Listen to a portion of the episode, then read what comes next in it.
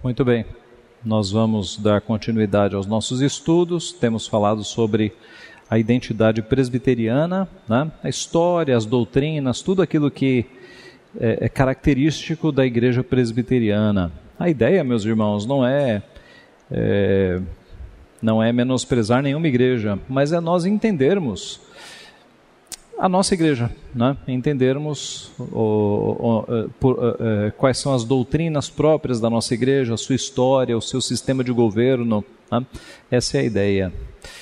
E até agora nós falamos sobre governo da igreja, falamos sobre pré-reformadores e hoje vamos falar sobre a reforma e a partir do domingo que vem vamos falar sobre reformadores, né? a vida dos reformadores. Então, o estudo de hoje é um pouco diferente dos outros, porque nós estamos vindo de uma série de estudos biográficos, né, uma série estudando os pré-reformadores. E hoje nós vamos estudar um pouco o evento, especialmente as condições que, dentro da soberania de Deus, propulsionaram ou fizeram com que a reforma acontecesse. Vamos orar mais uma vez? Pai Santo, nós te louvamos pela tua palavra e te louvamos pelos teus poderosos feitos na história do teu povo, na história da humanidade. Te louvamos porque no tempo do Senhor, o Senhor fez com que homens se levantassem para pregar a tua palavra e confrontar o erro, e assim, Pai, iniciarem um movimento que foi tão benéfico, que trouxe tantas pessoas de volta para a tua palavra, para os teus caminhos. Dá-nos a compreensão nesta manhã destes eventos, ó Pai, a disposição a continuarmos reformando as coisas que estão erradas. É o que nós pedimos e te agradecemos em nome de Jesus. Amém. Eu começo com o versículo de Provérbios 4, 18. Mas a vereda dos justos é como a luz da aurora, que vai brilhando mais e mais até ser dia perfeito. Esse versículo tem uma boa relação com o lema da um dos lemas da reforma pós tenebras lux, que significa depois das trevas a luz, depois das trevas a luz. Uma referência a um período de trevas espirituais que foi a Idade Média. Né? Nós já vimos que a Idade Média não foi uma era das trevas, porque havia muito conhecimento, havia é, universidades foram criadas, foi um período de muito conhecimento. Mas do ponto de vista espiritual, foi de fato uma lástima, foram trevas, porque a igreja católica apostólica romana da época se distanciou muito da palavra e cometeu pecados terríveis, e eu vou mostrar nesta nesta manhã alguns deles. De fato, então, quando veio a reforma, esta foi uma das frases muito ouvidas, depois das trevas à luz, depois das trevas à luz. E a palavra nos diz que a vereda dos justos é como a luz da aurora, que vai brilhando mais e mais até ser dia perfeito. Eu coloquei aqui algumas personalidades do mundo evangélico que você deve conhecer hein? alguns deles. E a grande questão é esta: no meio de tantas igrejas evangélicas, quem somos nós presbiterianos? Quem somos nós? Para aqueles que não conhecem, para aqueles que não são evangélicos, é, eles colocam tudo no meio, num, numa mesma cesta, digamos assim. Ah, é tudo evangélico, é igreja evangélica. Mas nós sabemos que não é assim. Né? Os presbiterianos, no meio do mundo evangélico, têm as suas características, os seus chamados distintivos, a começar da sua história. Né? De onde é que nós viemos? Qual é a nossa história? Eu fiz uma linha do tempo aqui para mostrar como nós estamos inseridos na história, inseridos na história. A linha do tempo que eu fiz, ela cobre os principais períodos da Bíblia. Né? Ela cobre os principais períodos da Bíblia, não precisamos repassá-los. Mas observe que você tem os principais períodos bíblicos, aí aqui, até aqui Antigo Testamento, aqui quando eu coloco o silêncio é uma referência a 400 anos em que não surgiu profeta. São chamados 400 anos de silêncio, é o final do Antigo Testamento e o Novo Testamento. Quando termina o Antigo Testamento, você tem 400 anos em que não surgiu nenhum profeta. Tá? O primeiro que vai surgir é João Batista. Ok? Uh, esse período é chamado 400 anos de silêncio, mas é bom que a gente explique algumas coisas. Primeiro, o, o, um sentido melhor é chamar 400 anos de silêncio profético, porque não houve profetas. Mas, estritamente falando, Deus nunca ficou em silêncio, porque a palavra de Deus nos diz que os céus proclamam a glória de Deus e o firmamento anuncia as obras das suas mãos. Deus nunca ficou silente. A, a criação sempre falou. Há um outro sentido.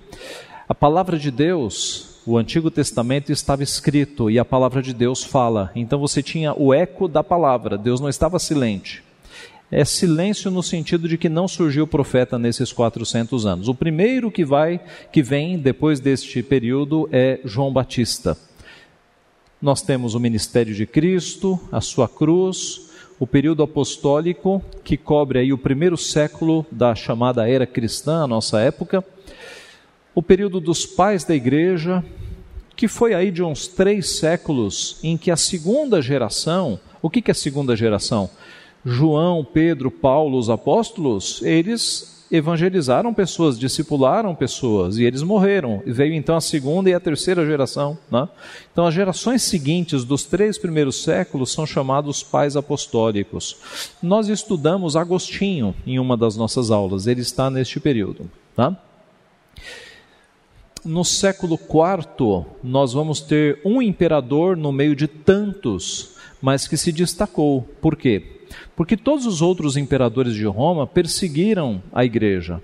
Alguns com perseguições mais violentas e outros mais tranquilos. Mas foi com Constantino que, em 313, ele assinou uma lei, um edito, um edito, ah, para que as perseguições religiosas cessassem. Tá? Em 313. E no final deste século, Hum, se eu não me engano, 380, foi que outro imperador, Teodósio, assinou um outro edito, mas agora para estabelecer o cristianismo como a religião oficial. Tá? Mas note, a religião, o cristianismo já começou a ser oficial muito antes de Teodósio, no final do século. Quando Constantino se declarou cristão, muita gente se declarou cristã junta. Imagine que Constantino se declara cristão. E aí você vai para um campo de guerra e pergunta para um general: General, o teu imperador é cristão, qual é a tua religião? É claro que eu sou cristão. Se o meu imperador é cristão, eu também sou cristão a partir de agora, mesmo que eu não conheça nada. E foi é, esta foi a importância dos, dos credos da igreja porque os credos, além de fortalecer a fé dos crentes e eliminar movimentos heréticos, o credo era um documento para ensinar os, não vou chamar de novos convertidos, mas os novos associados ao cristianismo, aqueles que vieram porque o imperador se tornou cristão. Então você chegava num general e falava: General, o senhor é cristão agora? Sou. A crença dos cristãos é essa daqui: crê em Deus Pai, crê em Jesus Cristo, crê no Espírito Santo, crê na igreja. Tá? Então, o credo foi muito importante para dar esse ensino primeiro àqueles que chegaram ao cristianismo sem uma conversão real. Tá? O fato é que, a partir daí, a partir do quarto, quinto século, e num período de mil anos, do ano 500 ao 1500 ou 600 ao 1600, você tem o que é chamado de Idade Média. Tá? Essa é a Idade Média, que nós vamos falar sobre ela hoje. No final da Idade Média, a Reforma Protestante. A Reforma atinge a Inglaterra também, né, com o anglicanismo, e depois muito mais forte com o puritanismo. É da Inglaterra que você tem a, a colonização da América, e é dos Estados Unidos que um jovem chamado Ashbel Green Simonton ouvindo o sermão do seu professor de teologia, o seu, o seu professor de teologia havia pregado um sermão mostrando a necessidade dos crentes de se esforçarem por pregar o evangelho em terras não alcançadas. e foi ouvindo esse sermão que ele foi até uma junta de missões, se inscreveu na junta de missões e colocou o seu coração disponível para ir onde Deus o enviasse. E eis que surgiu a notícia e a oportunidade de um país que não tinha evangelho ainda, chamado Brasil, e esse jovem se, dispor, se dispôs a vir com 26 anos de idade. Ele veio para o Brasil. E aqui estamos nós, né? 160 e poucos anos depois, aqui estamos nós. Então, observe que nós temos uma história, e a nossa história, a história da igreja presbiteriana, está profundamente ligada com este período, o período da reforma. É o que nós veremos hoje. Nós vamos tratar então primeiro do contexto. Quais foram os erros da igreja na Idade Média? Como é que a igreja se distanciou da palavra de Deus e isso gerou a reforma? Vamos falar basicamente de quatro grandes erros deste período. Começamos falando sobre as indulgências. A palavra indulgência significa perdão, tá? E dentro desse tema, você pode pensar em o comércio das indulgências ou o comércio do perdão divino, porque foi isso que se estabeleceu. Aqui na gravura ao lado, nós temos um retrato disso. Nós temos a autoridade católica escrevendo as indulgências. Aqui no fundo, não dá para ver muito, mas você tem aqui uma, um desenho de uma indulgência. Ela tinha uma borda, uma moldura, né? E ela era escrita com letras garrafais, letras grandes, né? E o conteúdo era mais ou menos esse. Por meio desta indulgência, a Santa Igreja Católica Apostólica Romana atribui perdão ao senhor José da Silva pelo pecado de furto e assinava lá a autoridade religiosa. E eles vendiam isso. Tá? Então, se o indivíduo pecasse, ele tinha que comprar o perdão, comprar uma indulgência. Então, aqui você tem a autoridade escrevendo as indulgências, seguido aqui dos seus auxiliares. E aqui o povo em fila, é, esvaziando os, as, suas, os, as suas bolsas com as suas moedinhas. Né? para receber ali, para comprar o perdão divino. Isso era a indulgência, o comércio do perdão divino. As indulgências surgiram primeiro como uma solução para as penitências. O que, que foi isso? Você tem um historiador que é o Dalbinier. É um livro que está esgotado, História da Reforma do século XVI, Dalbinier. Dalbinier foi um historiador francês é, num período muito próximo da reforma protestante, uns 70 anos depois, se não me falha a memória. E ele relata que tudo começou no século XII, quando um padre de paróquia local disse para os seus fiéis o seguinte: Olha, não adianta vocês pedirem perdão a Deus, que Deus não vai perdoá-los. O melhor é que eu peça perdão. Então vocês me pagam eu peço perdão e Deus vai perdoar vocês. E começou assim, começou assim. A ideia evoluiu, né, cresceu e se espalhou sobre Roma. As, as igrejas recebendo as suas moedas e os seus dinheiros. E isso foi oficializado tão oficializado que agora você tinha vendedores de indulgências, indivíduos que eram especialistas em vender as indulgências.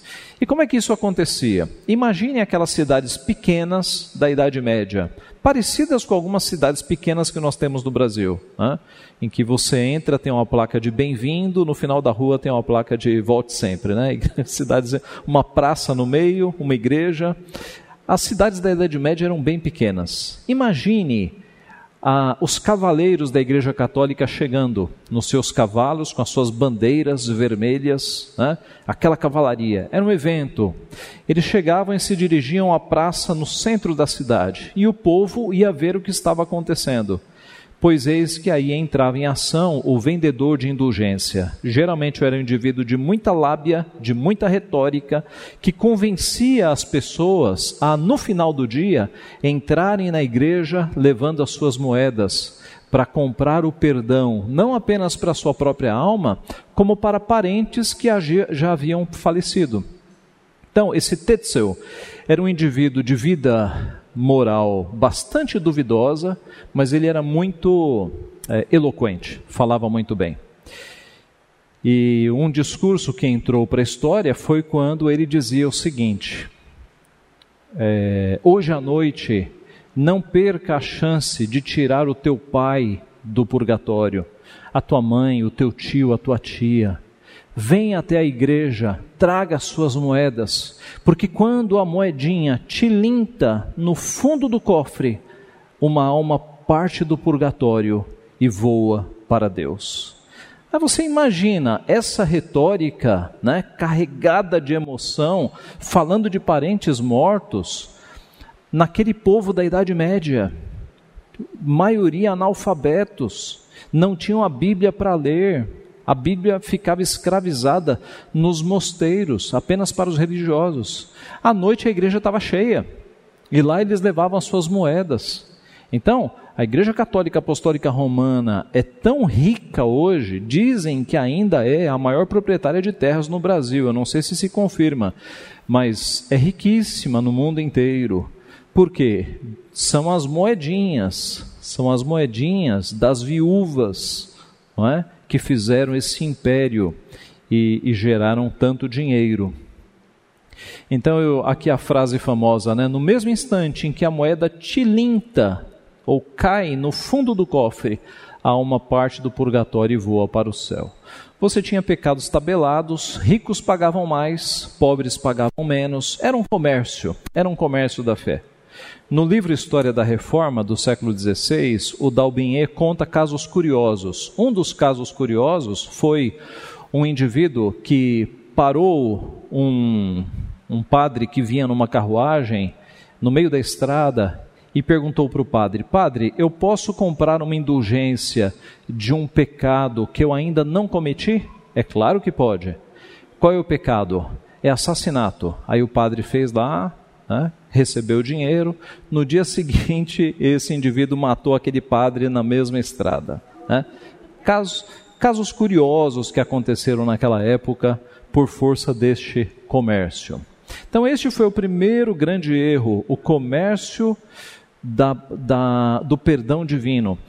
Quando você lê as 95 teses de Lutero, que ele afixou lá na igreja, daqui a pouco nós vamos ver, e elas estão disponíveis na internet, você percebe que elas são basicamente contra as indulgências. Tá? Basicamente contra as indulgências. Lutero, depois que ele pela palavra de Deus, percebeu que isso estava tudo errado, ele escreveu lá 95 afirmações protestando contra este erro que não tinha base bíblica alguma. Um segundo grande erro deste período foi o comércio das relíquias. O que, que eram relíquias? Eram supostos ossos de personagens bíblicos, supostas roupas de personagens bíblicos, saquinhos cheios de unhas cortadas, supostamente pertencentes a apóstolos. Numa cidade chamada Grier, você tinha em exposição um frasquinho com leite que diziam era o leite materno de Maria. Então, isso infestou a Europa, esse tipo de coisa. Pedaços de madeira da cruz de Cristo, pedaços de madeira da arca de Noé.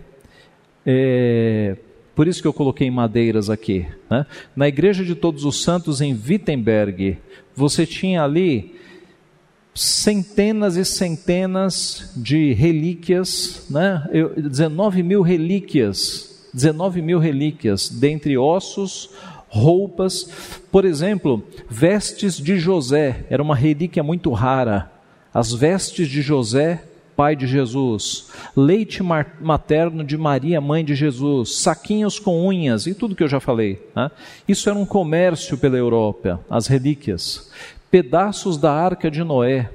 Imagine que a arca nunca foi encontrada, né? nem nos nossos dias, mas na Idade Média as madeiras estavam sendo comercializadas. Né? Era uma enganação para todo lado.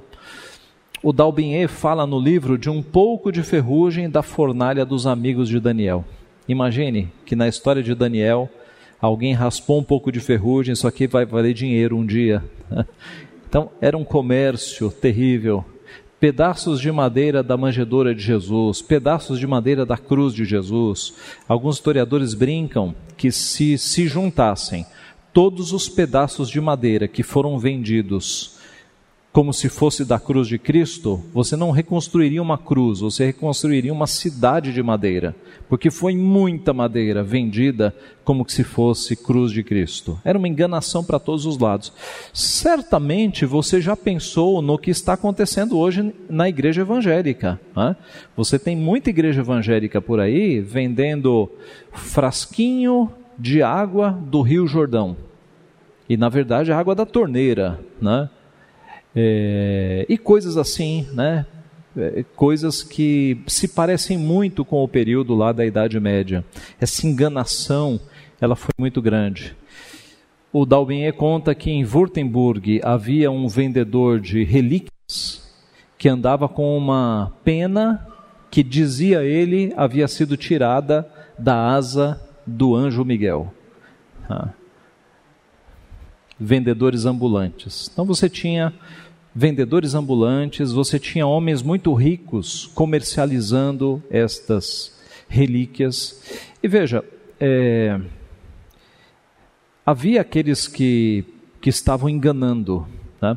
mas havia aqueles de boa fé também. Aqueles que compravam era com boa fé, eles acreditavam que aquilo era de fato uma relíquia. No filme Lutero, Lutero faz menção à época em que ele estava na ignorância que ele ficou horas e horas numa fila para ver um crânio de João Batista, né, que não era o crânio de João Batista, mas na enganação eles faziam isso.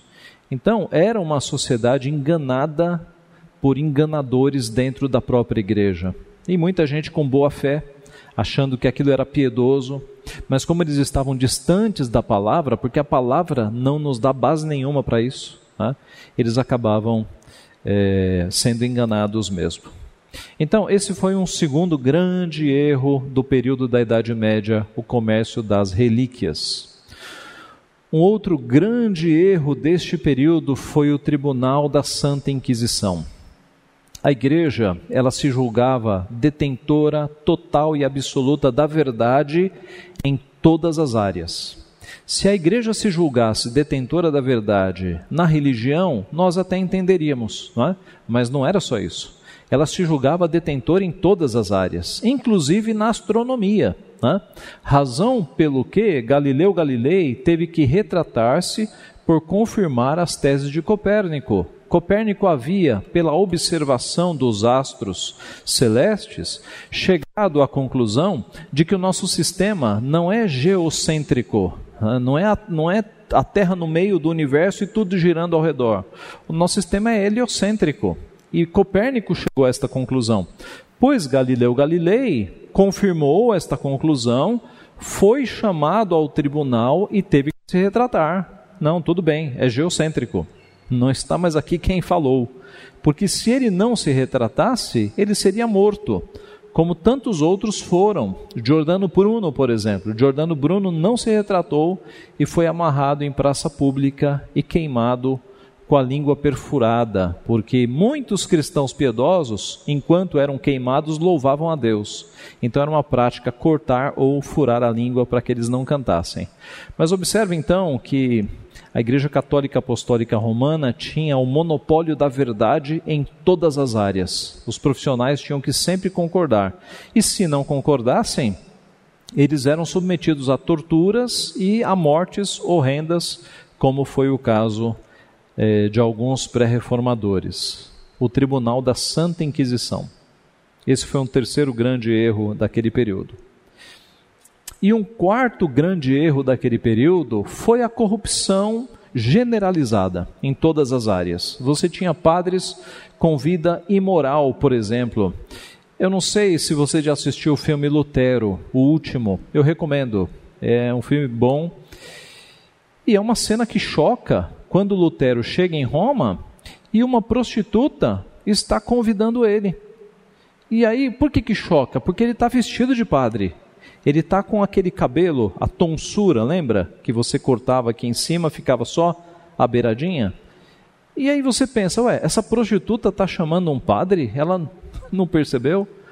Mas isso nos choca. Mas na época, os padres tinham vida imoral. Os padres, havia bordéis frequentados por religiosos. Era uma coisa deslavada, deslavada. Tá? Nós vimos numa das aulas um papa com filhos. Tá? Então, hoje o celibato é levado pela igreja institucional com mais seriedade, digamos assim. Não vamos falar dos escândalos com pedofilia né, dos padres. Mas naquela época era deslavado. Era deslavado. Você tinha bordéis para religiosos. Tá? Então, padres com vida imoral, padres sem conhecimento da Bíblia. Lutero era caçoado pelos seus amigos porque ele lia a Bíblia. Porque os padres não liam a Bíblia. Os padres liam os documentos da Igreja Católica, os seus cânones, as suas, os seus documentos oficiais. Os cargos públicos eram ocupados por padres. É claro, a Igreja Católica era uma instituição que abarcava todos os espaços. Os grandes cargos eram ocupados por padres. Havia muita simonia, né? havia comércio do direito religioso. Alguns papas chegaram a ser papas porque compraram o título. Havia corrupção generalizada em termos de dinheiro. Lutero ficou escandalizado no convento da Lombardia. O que, que aconteceu com Lutero? Ele leu Romanos capítulo 1, o comecinho de Romanos, ele entendeu a passagem, ele percebeu que estava tudo errado, que a salvação era, era pela fé, não era pela igreja, que Cristo já havia de fato pago pelos nossos pecados, ele converteu-se ali, e ele olhou ao redor e viu que estava tudo errado, que a igreja havia se corrompido. Então ele pensou: eu vou para Roma em Roma eu vou encontrar santidade, porque lá está o pai da igreja, o Papa. E ele foi para Roma. E no meio do caminho, ele teve que parar na região da Lombardia para hospedar-se num convento. E assim que ele sentou na mesa, ele ficou estranhando bastante, porque a toalha era de renda luxuosa, os talheres de prata, era tudo muito luxuoso. E ele comentou com alguém: O Santo Papa sabe desse, deste luxo e desta riqueza? Pois os historiadores mostram que ele teve que sair rápido desse convento porque ele corria risco de morte. E naquela época, os religiosos matavam mesmo. Você tem livros contando isso. Tá? E ele teve que sair rápido dali. Quando ele chegou em Roma, aí que o escândalo foi gigantesco. Porque Roma, nas palavras de Lutero, era um esgoto a céu aberto tudo o que havia de errado e imoral ele encontrou em Roma. Ele entrou em algumas igrejas para observar os padres fazendo a missa e ele encontrou missas rápidas, missas curtas, missas me mecânicas. É, Lutero demorava quase uma hora para celebrar uma missa. Os padres lá em Roma demoravam 15, 20 minutos. Era uma linha de produção de celebração de missas. Aliás, retroagindo no tempo, quando Lutero foi celebrar a sua primeira missa, e o seu pai estava lá, a família, era um evento, né? ele estava no seminário ainda, ele ia celebrar a sua primeira missa. Ele simplesmente travou, ele travou, e foi um constrangimento, uma vergonha, ele não conseguiu falar o que ele tinha que falar. E depois ele vai escrever num livro né? o que, que ele sentiu naquele momento para ele travar. Ele escreve assim: como eu, um pigmeu, me dirigiria ao Santo dos Santos, ao Deus majestoso, ao Deus eterno? Que palavras eu usaria para me dirigir a um Deus tão grande? Veja o temor de Lutero. Né? Lutero de fato conhecia a Deus, pois em Roma ele não encontrou temor algum. Ele encontrou blasfêmias na missa. Né? Ele sabia o latim e as missas eram feitas em latim. Então ele viu padres fazendo gracinha, na hora da ceia, na hora da Eucaristia, na hora da missa.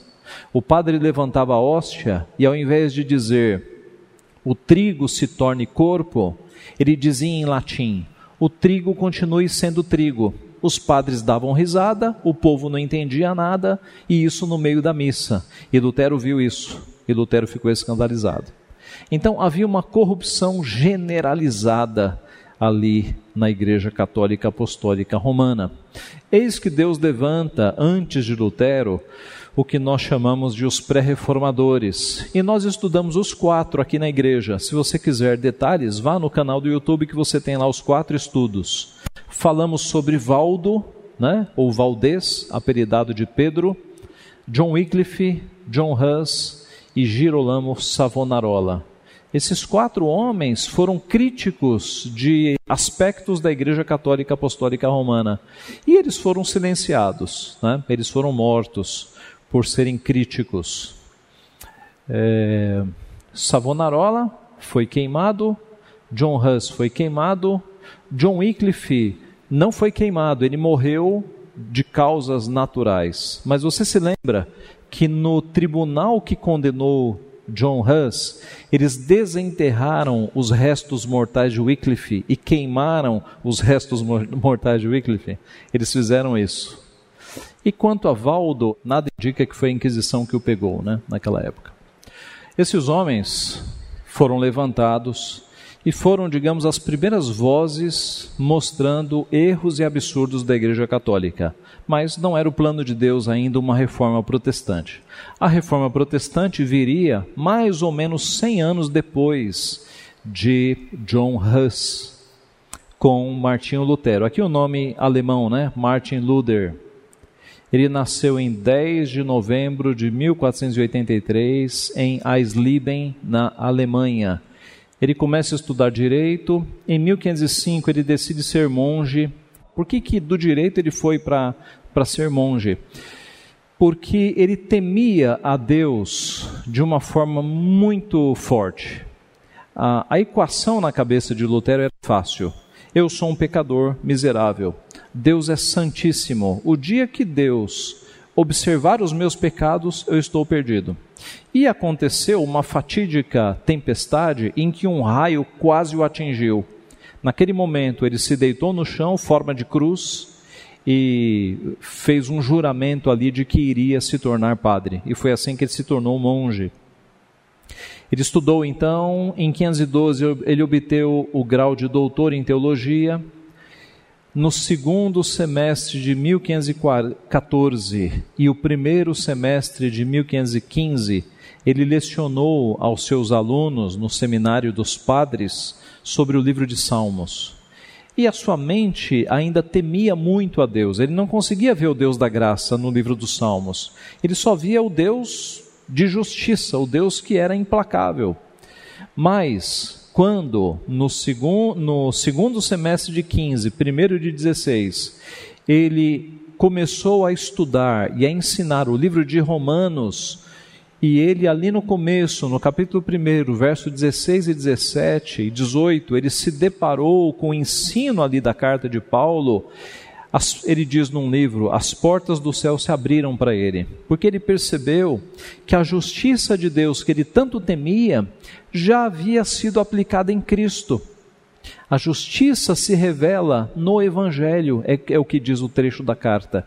E ele entendeu que ele não precisava mais temer a Deus, porque a justiça de Deus era revelada no Evangelho. Em quem? Em Jesus Cristo. Cristo havia recebido a dura mão, a dura justiça do Pai e assim ele não precisava mais temer. Então é aí que os historiadores localizam a conversão de Lutero, quando ele entendeu Romanos 1, de 16 a 18. Ele continuou lecionando nos semestres seguintes, Gálatas e Hebreus. Em 31 de outubro de 1517, ele afixou 95 teses ou 95 afirmações contra a venda das indulgências na porta da igreja do castelo. Aqui nós temos um, um retrato desta porta dos anos 50, 1950, tá? Aqui é uma cena do filme, do filme Lutero, do último filme, que reproduziu a porta e reproduziu o que era essa porta. As portas das igrejas ou dos lugares em que muita gente passava era como murais de avisos. Né? Então pessoas desaparecidas, avisos de, de pessoas desaparecidas, anúncios de debates acadêmicos, tudo que havia de aviso, eles colocavam nas portas das igrejas porque era um local de muito trânsito das pessoas. E tudo indica, alguns historiadores afirmam, que Lutero escolheu 31 de outubro para colocar estas indulgências ali, porque o dia seguinte era o dia de Todos os Santos e haveria um afluxo enorme de pessoas na frente desta igreja. Então, estrategicamente, ele colocou ali para que mais gente visse, mais pessoas vissem. Qual, quais eram os objetivos de Lutero ao escrever e publicar né, e, e, colocar é, é, essas 95 teses para que todo mundo visse? Dois objetivos, basicamente. Primeiro, produzir debate. E de fato aconteceram debates, para que o tema fosse debatido. Segundo, para que de alguma forma isso chegasse no Papa. Porque na cabeça ingênua de Lutero, esse comércio de indulgências estava acontecendo sem o Papa saber. E na cabeça ingênua de Lutero, assim que o Papa tomasse conhecimento desse absurdo, ele tomaria providências. Lutero estava sendo ingênuo, né? porque os cofres, da igreja, os cofres da igreja estavam enchendo com a alegria e com a bênção dos papas. Né? Não tenha dúvida disso. A reação da igreja veio. Como é que a igreja reagia para com dissidentes, protestantes, ela ameaçava excomunhão. Em 1520, Lutero queimou em praça pública a bula papal que ameaçava a sua excomunhão.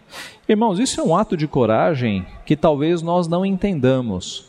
A nossa geração, ela é tão irreverente que já não nos choca alguém queimando a bandeira do Brasil, alguém queimando a Bíblia. Essas coisas não nos chocam. Né?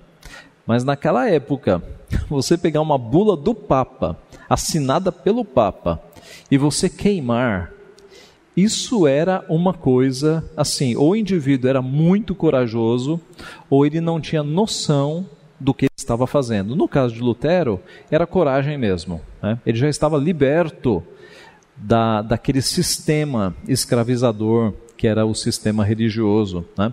Ele já não considerava o Papa como representante de Cristo, ele já estava liberto disso. Então, para ele, foi queimar um pedaço de papel mesmo. Em 1521, ele foi chamado a se retratar na Dieta de Worms. Dieta era um tipo de reunião e Worms ou Worms era uma cidade. Tá? Então ele foi chamado a comparecer, era uma espécie de tribunal, ele recebeu um salvo-conduto né, para que ele não fosse imediatamente preso, capturado pela Igreja Católica, e ele foi até lá. Os seus amigos aconselharam ele a não ir, porque tudo parecia uma armadilha para que ele fosse pego, preso e morto. Né? Tudo parecia essa armadilha. E uma das frases que entra para a história é a seguinte: Lutero dizendo para os seus amigos: mesmo que cada telha de Worms seja um demônio, ainda assim eu vou, eu não temerei. Mesmo que cada telha dos telhados de Worms seja um demônio, ainda assim eu estarei lá. Ele foi, ele compareceu. Aqui é a cena do filme, né? Na mesa foram colocados todos os seus escritos, e não eram poucos, porque por providência de Deus, a a imprensa ou a prensa, ela foi, é, ela foi criada naquele tempo, né, com Gutenberg. A primeira prensa com tipos para você reproduzir livros foi criada ali no período, na época de Lutero, com Gutenberg. O primeiro livro a ser produzido por uma prensa profissional foi a Bíblia, chamada Bíblia de Gutenberg. Então Deus, na sua soberania, fez com que a imprensa acontecesse justamente na reforma protestante. Porque antes escritos eram copiados à mão, agora você tinha uma máquina para imprimir. Isso fez com que os escritos de Lutero se reproduzissem numa velocidade jamais vista. E os escritos de Lutero inundaram a Alemanha. Tá? Isso foi providência de Deus, soberania de Deus. Os escritos foram colocados na mesa. O dirigente aqui perguntou a Lutero: O senhor reconhece esses escritos? São seus? Sim, eu os reconheço. O senhor confirma o conteúdo desses escritos? E aí, quando a gente espera que Lutero, né, ele diga, não muda uma vírgula, ele é de carne e osso. Ele treme. E ele pede 24 horas para pensar. Ele, ele, ele fraqueja. Ele fraqueja. A reunião é cancelada, é suspensa, convocada para o dia seguinte, mesmo horário. Ele volta para o seu quarto, para a sua cela, né, para o seu quarto, bem pequeno. E naquela noite ele não dorme. Ele escreve, ora pedindo perdão a Deus, ora repreendendo o diabo. Lutero tinha uma fixação de que o próprio diabo o perseguia. O que eu não duvido, né? porque o impacto que a reforma protestante produziu foi uma coisa gigantesca. Mas ele quase não dormiu aquela noite. No dia seguinte, ele se postou e agora sim, ele diz: A menos que me convençam pela Escritura ou por razões claras de que estou errado, eu permaneço constrangido pelas Escrituras. Não posso nem quero me retratar de vez que não é seguro nem correto agir contra a consciência. Deus me ajude. Amém. Imediatamente, por não se retratar, o imperador Carlos V assina um documento considerando Lutero um fora da lei. A proteção do Estado já não está mais sobre Lutero. Ele agora está nas mãos da Igreja Católica. Ele vai ser capturado, vai ser julgado e vai ser morto, vai ser queimado. Isso aconteceu com os anteriores a ele. Como ele corre risco de morte, seu amigo Frederico III que era príncipe da Saxônia, que apreciava os sermões de Lutero, os escritos de Lutero. Lutero havia evangelizado Frederico III. Era um homem poderoso, tinha posses. Né? Ele decide contratar homens para sequestrar Lutero e escondê-lo em um castelo em Wartburgo. Então, quando você lê o livro ou assiste o filme, Lutero está voltando para sua terra e cavaleiros encapuçados aparecem e o sequestram. Aí você pensa, agora acabou, né? Lutero foi preso. Mas na verdade foi Frederico III que contratou estes homens para sequestrá-lo e escondê-lo neste castelo aqui. Né? Ele ficou algum tempo neste castelo. Ele deixou a barba crescer, deixou o cabelo crescer, assumiu um apelido. Ele ficou ali eh, vivendo escondido né, neste castelo. E foi nesse castelo, nesta sala especificamente, né, que ele escreveu livros, cartas, panfletos e hinos. Lutero era músico e ele escrevia hinos o hino Castelo Forte foi escrito por Lutero nesta sala. Tá? O hino Castelo Forte é, é um hino baseado no Salmo 46, em que Lutero mostra que a sua proteção não estava naquele castelo, a sua proteção estava em Deus. Irmãos, você ser perseguido pela Igreja Católica naquele período, eu diria que era mais perigoso do que você ser procurado hoje pela CIA, FBI, KGB, etc, etc. Porque era um mundo católico. Era um mundo católico. Ah, não dava para escapar. Então, Lutero sabia que a sua proteção não estava no castelo. Castelo Forte é o nosso Deus. Era Deus quem estava protegendo ele ali. Em 11 semanas, ele traduziu o Novo Testamento do grego para o alemão. Era muito era muito precioso para os reformadores colocarem a Bíblia na mão do povo, porque o povo não conhecia a Bíblia. E o conhecimento da Bíblia liberta as pessoas. Foi por isso que Lutero, em 11 semanas, bico de pena, ele traduziu o Novo Testamento do grego para o alemão. Tá? Tente fazer. Tente fazer no seu computador, para ver se você consegue. É. Deus dotou esses homens de uma capacidade impressionante. Tá? E, e, com benefícios até para a cultura, né? Porque quando você vai estudar alemão, você percebe que lá atrás a língua foi unificada a partir do Novo Testamento que Lutero produziu, unificou a língua alemã a partir deste trabalho. Mas muito mais do que isso, foi uma bênção, porque agora o povo da Alemanha tinha a Bíblia no seu próprio idioma. E agora sim, eles iam se libertar das amarras romanistas. Caminhando para o fim, o povo da Alemanha aderiu à reforma. Isso aqui é muito importante. Porque os pré-reformadores, por mais que eles tivessem amigos influentes em algumas cidades, essa, este apoio desses amigos chegou no momento que cessou. Né? Esses amigos não iam se indispor contra a Igreja Católica Apostólica Romana. No caso de Lutero, ele tinha um país ao seu favor. Tá? O povo da Alemanha estava cansado da Igreja Católica. O povo da Alemanha estava cansado de pagar impostos para a Igreja Católica, porque cada país, cada habitante pagava impostos para a Igreja Católica. Eles estavam cansados de tudo isso. Então agora a briga não era com um homem só, era contra o país, era contra, era contra a própria Alemanha. Então o povo deu apoio a Lutero e a, a igreja voltou para trás. Né? Ele foi protegido. A, a reforma da Alemanha, ela se irradiou para todos os países da Europa. Ela se irradiou para os países da Europa. De forma que em 1537, Dinamarca, Noruega, Suécia e Islândia já haviam aderido aos princípios da reforma. Na Suíça, Zwinglio, um ex-padre, a maioria dos reformadores era de ex-religiosos, né? ex-padres, ex-freiras. Na Suíça foi Zwinglio que liderou a reforma, na França o propagador foi João Calvino. Tá? Então, a reforma nasce ali e ela vai se irradiando com escritos, com Bíblias e com, com os servos de Deus pregando. Voltando a falar da história, o que a nossa igreja tem a ver com a reforma protestante? Observe, quando Lutero afixou as teses em 1000 1517, João Calvino, que nascera em 1509, era um garoto de oito anos de idade. Oito anos de idade. Tá?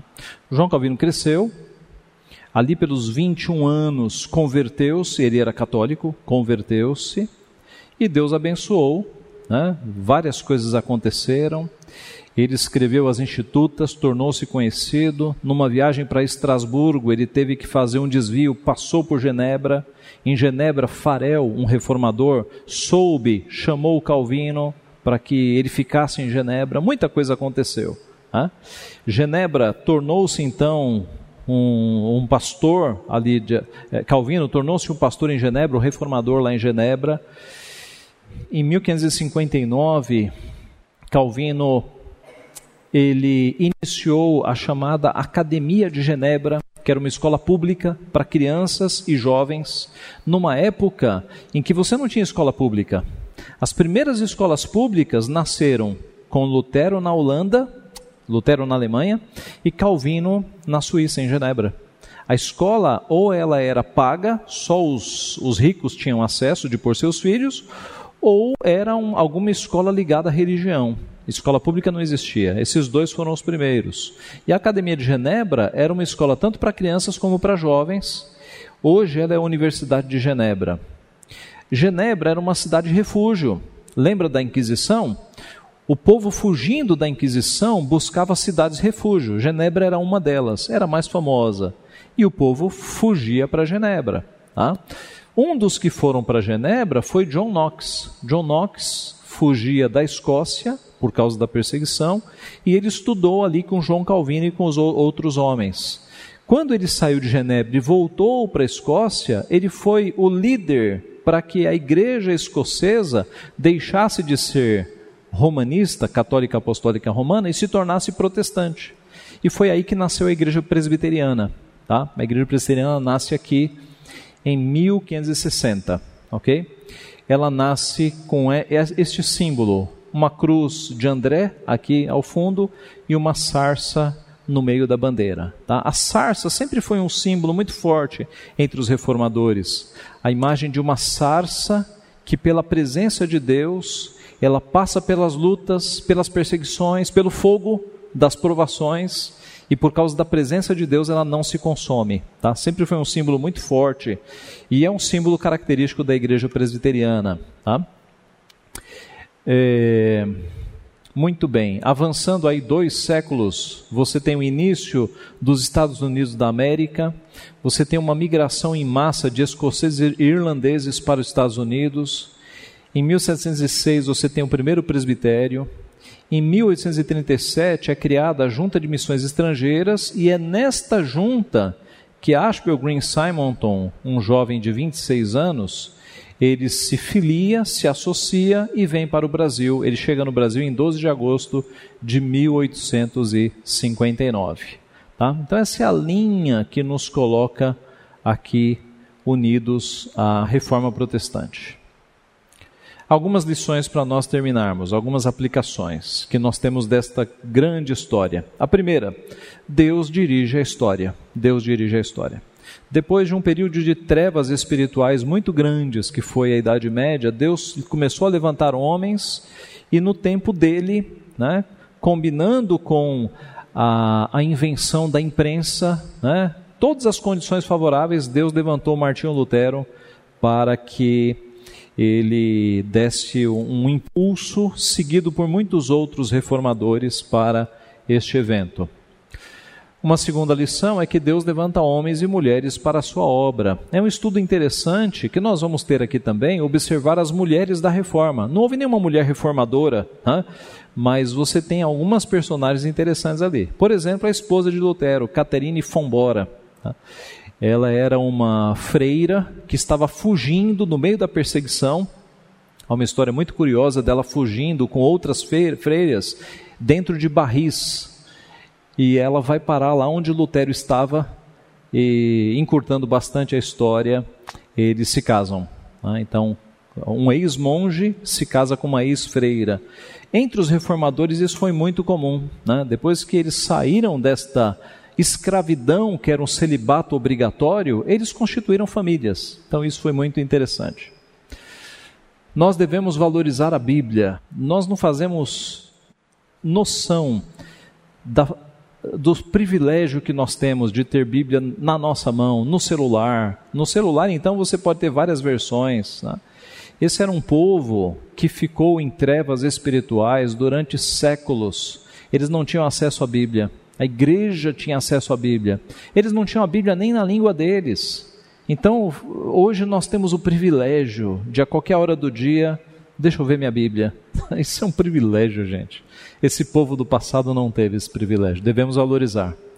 E nós somos herdeiros da reforma, devemos dar continuidade a ela. É mesmo, pastor? Como? Eu te digo.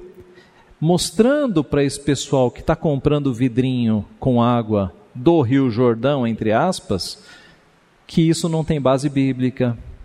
Mostrando para esse pessoal que está sendo é, enganado por alguns pastores que o que o pastor está falando não tem base bíblica.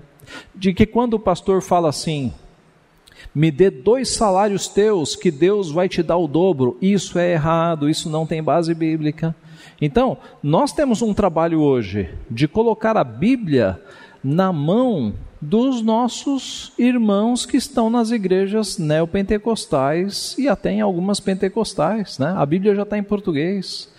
E possivelmente eles até tenham a Bíblia na mão, mas eles não são ensinados, eles não são incentivados a ler a Bíblia. Vamos ler a Bíblia com eles, vamos mostrar. Né? A reforma continua a, geração de Calvino, de Lutero, de Caterine Fombora e de tanta gente já faleceu. Eles estão com Cristo.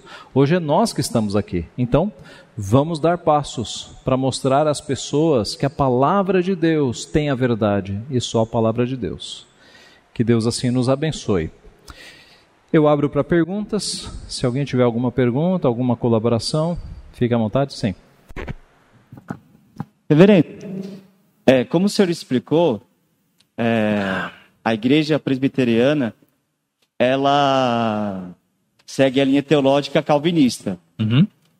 É, porém, é, vez por outra, eu vejo pessoas dizendo que a teologia de Lutero e de Calvino são diferentes em alguns pontos. E eu gostaria de saber se, de fato, eles, é, dentro da teologia, tem alguns pontos que eles se diferem, quais são eles, se uhum. são secundários. Sim, sim. Sim, há diferenças, porque Lutero, a princípio, ele tinha, digamos, um objetivo de reformar a igreja. Lutero nutria esperanças de que a igreja seria reformada e no final eles continuariam na igreja católica. Havia essa esperança no começo. Depois que Lutero faleceu, ele foi é, sucedido por outros homens e a impressão é que a teologia luterana, ela se afastou um pouco da teologia católica, mas não muito em alguns aspectos, tá? Já com Calvino, Farel e esses outros homens, houve um distanciamento, houve uma quebra muito grande com a Igreja Católica. Houve uma ruptura. Com Lutero não houve uma ruptura tão grande. Lutero e outros são chamados reformadores de primeira geração. Foi o primeiro impacto.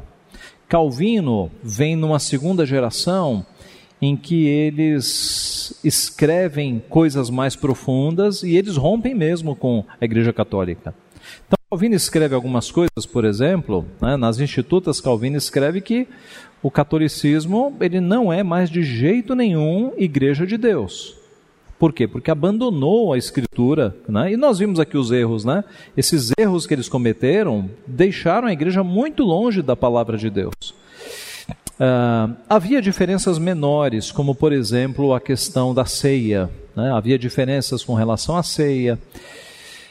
Quanto a Lutero, uh, Lutero era agostiniano, então ele cria nas doutrinas da graça. Quanto a isso, não havia problema. Mas eu diria que a eclesiologia de Lutero, os cinco pontos do calvinismo, são posteriores a Calvino. Lutero não teve acesso a eles. É Quanto à, à igreja, a visão de Lutero quanto à igreja era não era tão radical quanto a visão de Calvino. Para a geração de Calvino e dos seus amigos, não havia mais nenhuma chance de voltar à Igreja Católica, nenhuma chance. Porque eles identificaram, a partir do que eles chamaram de marcas da verdadeira igreja, que a Igreja Católica Apostólica Romana não tinha nenhuma marca das, das três marcas de uma igreja verdadeira. Quais são? fidelidade na pregação da palavra, e a Igreja Católica não seguia mais a Bíblia, seguia os seus cânones, os seus papas, não seguia mais a Bíblia. Correta administração dos sacramentos, a Igreja Católica também não seguia. A Bíblia dá base para dois sacramentos, batismo e ceia. A Igreja Católica tinha sete sacramentos. E terceira marca da verdadeira igreja, é, aplicação da disciplina. É uma igreja que disciplina e corrige os seus filhos. A Igreja Católica ela tinha como disciplina o Tribunal da Santa Inquisição, né? que era uma disciplina de matar a pessoa. E isso na Santa Inquisição. Se você pegar a Igreja Católica hoje, não existe disciplina. Nem os padres pedófilos são disciplinados. Eles são, no máximo, transferidos de, de bairro, de cidade. Tá? Então, os reformadores constataram que a Igreja Católica não era mais igreja verdadeira de jeito nenhum. Então, a tradição calvinista foi um rompimento definitivo com o catolicismo. O luteranismo, não tanto. Tá? Os que vieram depois de Lutero fizeram coisas que Lutero não aprovaria, por exemplo, né? não se distanciaram tanto. Okay? Basicamente, basicamente isso. Tá? Ok. Sim, Davi. Tem uma pergunta da internet. Vamos ver quem fez a pergunta. Senhor Getúlio, senhor Getúlio Faleiros, ele fez uma pergunta que foi o seguinte: é, Por que a Península Ibérica não assimila a reforma? Ok. Olha,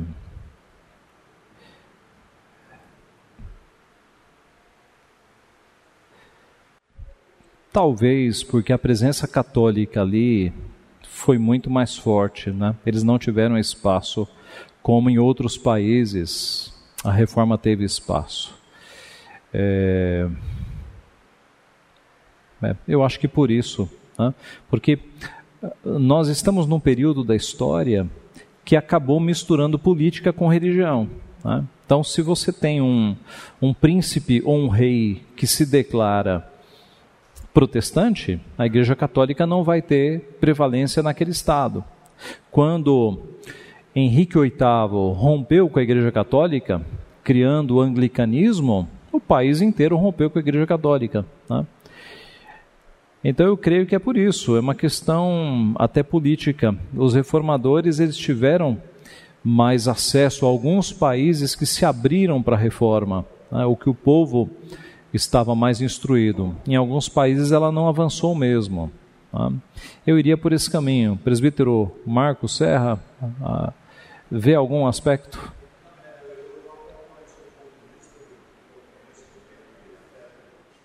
Até mesmo pelos estudos recentes que nós estamos fazendo, a Península Ibérica os irmãos devem saber. Ela, ela era da mesma família, os, os reis, da família Habsburg. Eles, tanto assim que Carlos V era, era neto da Isabel e do Felipe, que tinham sido os, os, os reis da Espanha que trabalharam aqui na América. Então, a, e lá a religião oficial era o catolicismo romano. Em Portugal também, os dois imperadores de Portugal e da Espanha sustentavam, eh, inclusive economicamente, o Vaticano o rei de Portugal, durante o período da história lá que eles descobriram as minas, eles, ele foi o maior contribuinte da manutenção do, do Vaticano de toda a história, ele era visto como, digamos, um, um grande apoiador. E, tanto, e, o compromisso era que lá na Espanha, quem inclusive cuidava de todo aquele o aspecto religioso, financiando as ordens e organizando as perseguições, era o próprio governo. Né? Houveram alguns grupos que iniciaram uma consideração de reforma durante, particularmente em Sevilha, na Espanha, durante o período dali de 1530, 1520, e houve sinais de início de reforma, mas não prosperaram. E talvez, e na França mesmo, foi praticamente extinta o movimento uh, cristão, uh, reformador, com a perseguição lá de São Bartolomeu, que iniciou, e os huguenotes, que dizimaram os protestantes que huguenotes lá da França. Então, uh, essa, essa condição da história realmente é interessante, porque as circunstâncias feias, organizadas por Deus, né, o plano de Deus, certos locais houveram um processo de progresso, em outros lugares houve tribulação.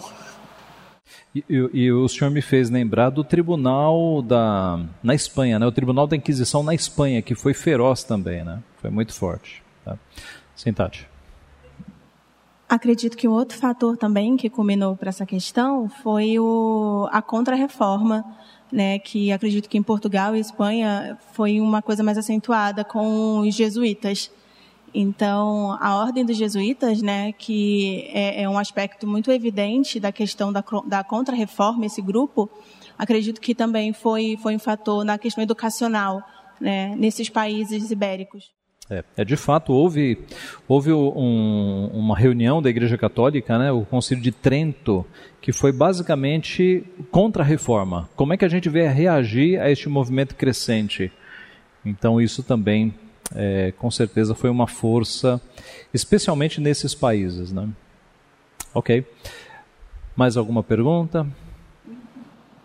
Tem algum aspecto negativo da reforma protestante no aspecto escriturístico?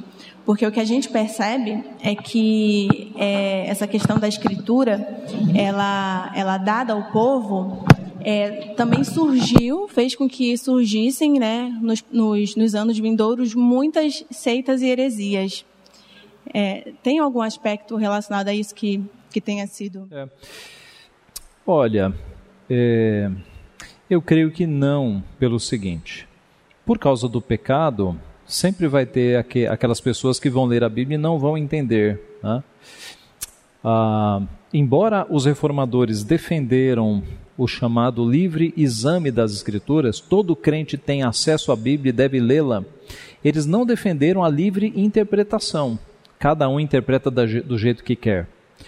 Por que não? Porque Deus estabeleceu uma igreja como uma, digamos, um, um sustentáculo da verdade.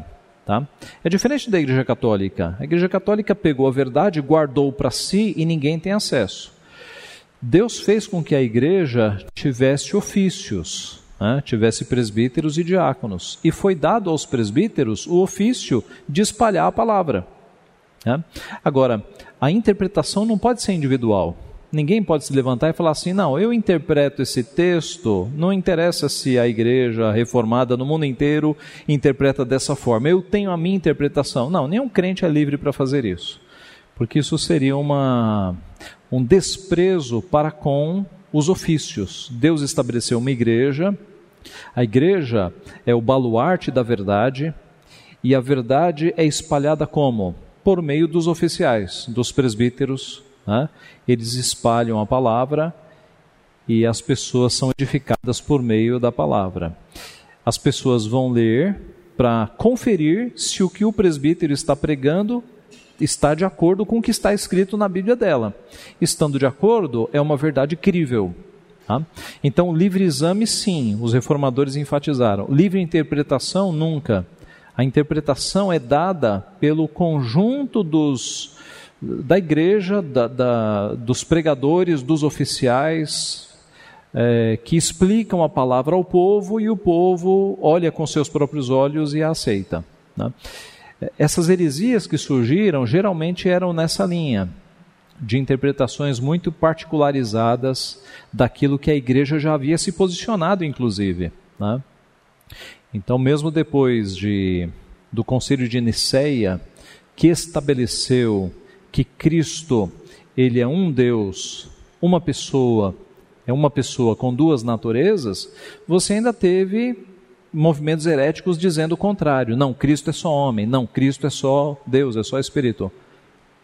Muito embora a igreja tivesse feito um conselho com presbíteros, com homens da palavra, para se debruçar sobre a Escritura e dizer: Cristo é uma pessoa com duas naturezas. Né? Então, essas interpretações muito particulares é que geraram esse, as heresias. Agora, é, é o ônus de você ter a Bíblia na mão do povo. Né? Muitos vão se libertar e alguns ainda vão ficar cativos ao erro. Né? Não vão conseguir enxergar a verdade ali. Tá? Sim, presbítero. Tema muito interessante referente ao acesso à palavra de Deus por todas as pessoas. E, o, e a lembrança é, é oportuna e, e, aí eu, acrescentando essa lembrança, eu posso, eu creio que todos nós conhecemos, que boa parte das grandes heresias que foram disseminadas pelo cristianismo não foram de origem popular, mas foram de origem de teólogos, autorizados pela igreja no poder. Ou seja, a questão de ser um indivíduo examinando a escritura e criando uma apostasia não é privilégio de pessoas simples, mas é de pessoas intelectualmente muito bem formadas. Então, a, a, nós nos defrontamos e temos que reconhecer que o problema a, não é da pessoa no sentido de condição que ela se encontra de conhecimento da palavra ou profundidade teológica, teológica, mas do pecado que se encontra em nós. Então, o pecado é que nos desvia de Deus. O segundo ponto, que era o princípio da reforma, é que uh, toda e qualquer doutrina tem que ser sustentada e confirmada pelas próprias escrituras, não é a opinião de uma pessoa. Uh, nós não damos, nenhum estudioso ou teólogo vai dar opinião porque eu acho, eu concluí. Não, eu, eu aprendi porque está registrado aqui, confirmado lá e acolá. Ou seja, se não há comprovação, não se pode emitir doutrina somente com conformação, digamos, com confirmação. E o nosso princípio bastante interessante é que, que nós temos lá no, no início da nossa confissão de fé, é que a doutrina, o que nós extraímos da Bíblia, é que pode ser logicamente deduzida dos textos bíblicos e não o resultado de conclusão, ah, vamos dizer assim, de, ah, de um gestalt pessoal, né? mas é uma pergunta óbvia, muito relevante. Podemos nós, crentes simples, não teólogos, aprendermos e concluirmos das Escrituras? Eu, eu tenho por mim que sim, podemos, com tanta, com tanta inspiração e apoio do Espírito Santo quanto os, o Agostinho, um, digamos, um, que aliás cometeu muitos equívocos também em suas conclusões. Eu não sei se tem alguma coisa a ver com o nosso assunto hoje, mas Vamos é uma lá. coisa que eu estou curiosa em saber. Uhum. Eu tenho muitos amigos e amigas que são assim católicas até no fundo d'água. Uhum. E eu já falei de Jesus para elas. E acha que elas, elas vão ter chance de salvação? Ora, é, chance todos têm. A palavra diz: buscai o Senhor enquanto se pode achar. Agora, se elas vão se converter a Cristo, aí nós não sabemos. Aí é Deus quem é Deus quem quem pode saber. Né? Agora, dona Regina, a sua missão é o que a senhora está fazendo: é evangelizar, é levar de fato a verdade a essas pessoas. E quem converte é o Espírito Santo. Tá? Então, é, a nossa missão para aí. A gente evangeliza, mostra a verdade, mostra o caminho, mas a partir daí é o Espírito Santo que age no coração. É, Deus tem o seu tempo também. Né? Tem pessoas que nós expomos a palavra, evangelizamos, e poucos dias depois a pessoa é convertida por Deus. Há pessoas que passam uma vida é, sem se voltar para Deus, e no leito de morte se voltam. E há pessoas que não vêm mesmo. Né? Há pessoas que ouvem a palavra e se endurecem cada vez mais. Então, é, eu acho que a missão da senhora é continuar evangelizando e orando para que Deus converta essas pessoas. É o máximo que, que nós podemos fazer. Tem uma pergunta da internet de Jefferson Calhau. Ele pergunta se a Bíblia de Genebra foi escrita na época da Reforma. É, essa que nós temos em mãos, não. Não. A Bíblia de Genebra, que é uma Bíblia anotada que nós temos publicada nos nossos dias, é fruto de um trabalho de teólogos que estão, na sua maioria, vivos. Né? O Sproul, por exemplo, não, Sproul acabou de partir, mas teólogos contemporâneos da nossa geração. Agora, ali em mil eu não vou saber o ano de cor, mas houve lá atrás uma Bíblia de Genebra. Houve um, houve um esforço lá atrás entre reformadores de escrever uma Bíblia de Genebra. Né? Então, o nome da que nós temos hoje é uma referência a uma Bíblia de Genebra que foi escrita lá atrás não colaboraram os reformadores mais conhecidos, Calvino, Lutero, foi, foram gerações depois né, que organizaram notas para uma Bíblia de Genebra. Tá?